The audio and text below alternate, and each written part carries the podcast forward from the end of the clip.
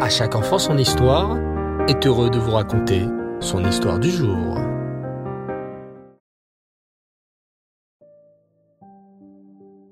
Bonsoir les enfants et Reftov. J'espère que vous avez passé une excellente journée. Baou Hashem. Je voudrais continuer ce soir dans ma série de paraboles, de machal, tirées des exemples donnés en son temps par le Ben Ishraï. Ce soir, l'histoire touche à la mitzvah de la tzedaka. Écoutez bien. Un soir d'hiver, un groupe de tailleurs se promenait. Au sein de ce groupe, il y avait le tailleur du roi. Ce dernier était chargé de coudre les vêtements que portait le roi en toutes circonstances. La discussion allait bon train, chacun parlant de ses affaires et des techniques qu'ils utilisaient pour coudre de la meilleure façon possible pour ses clients et le salaire qu'ils tiraient de leur travail. Tout à coup, un tailleur se tourna vers le tailleur du roi et lui lança. Hé, toi, pourquoi tu prépares un habit?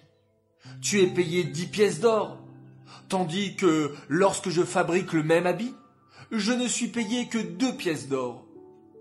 Quel travail tu réalises qui justifie une telle différence? Les matériaux sont peut-être plus précieux, mais comme chez moi, ils te sont fournis par ton client. Et ces pièces d'or ne viennent donc payer que ton travail. Vois-tu? Répondit après un instant le tailleur du roi. Nous faisons le même travail, et tu as raison, que le tien équivaut au mien. En revanche, c'est ma science qui me permet d'être mieux payé. Ah ben donc, ricana le tailleur du petit village.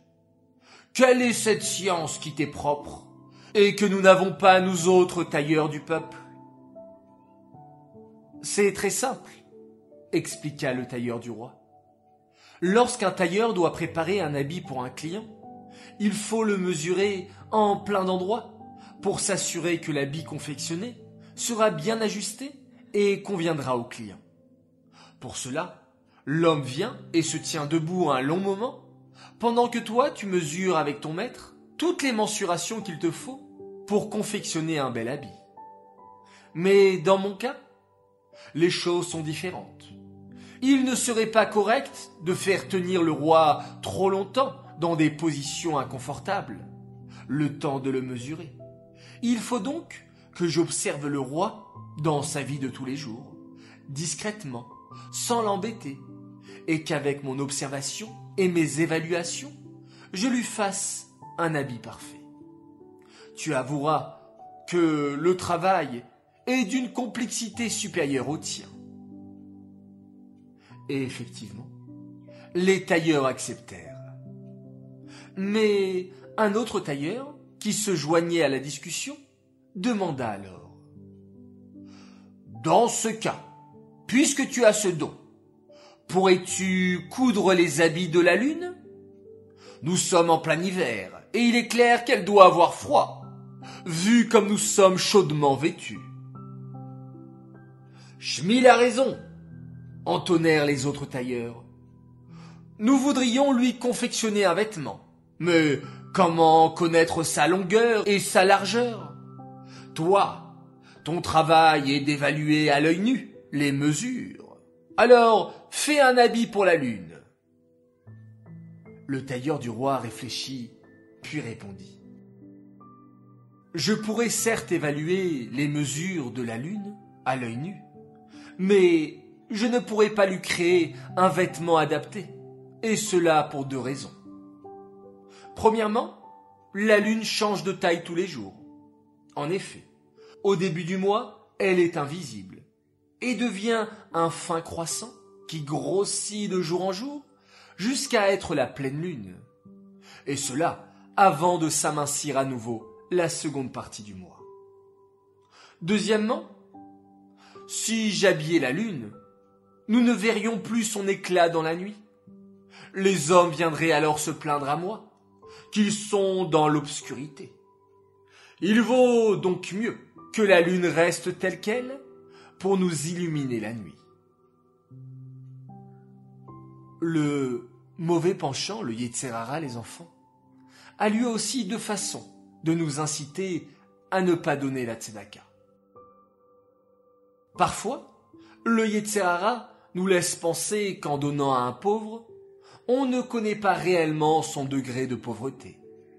Si nous lui donnons plus de pièces de ce dont il a besoin, alors nous aurons gaspillé de la tzedaka, puisqu'il n'avait besoin que de la moitié, par exemple, de ce que nous lui avons donné. Et inversement, parfois nous allons donner quelque chose, mais c'est tellement peu par rapport aux besoins du pauvre.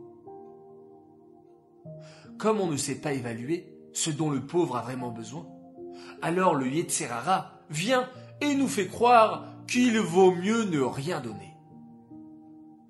Et le Yetzerara a une autre technique.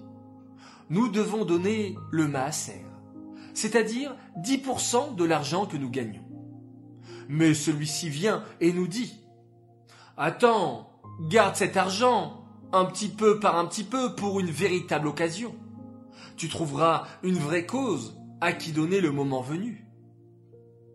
À ces deux arguments, la Torah nous dit de donner sans regret, et que c'est pour cela qu'Hachem nous bénit. C'est vrai, on ne sait pas exactement ce dont l'autre a besoin.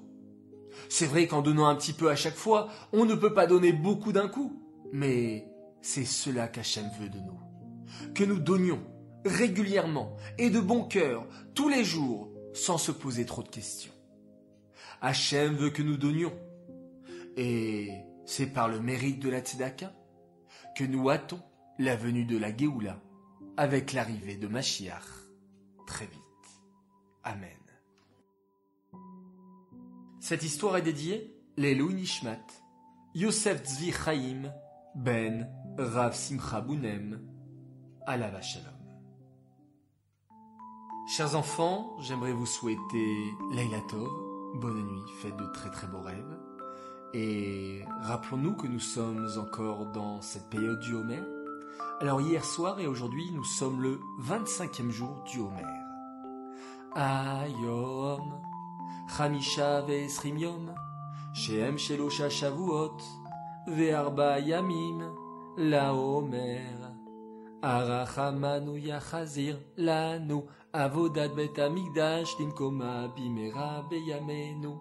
Amen. C'est là. Aujourd'hui, on doit nous améliorer dans la Mida. Netzach, chez Benetzach, c'est-à-dire la victoire dans la victoire, savoir être toujours victorieux, savoir toujours être optimiste, être convaincu que l'on va réussir dans tout ce que l'on entreprend. Bezrat Hashem. Je vous dis Laïla Tov et on se quitte en faisant un magnifique Shema Israël.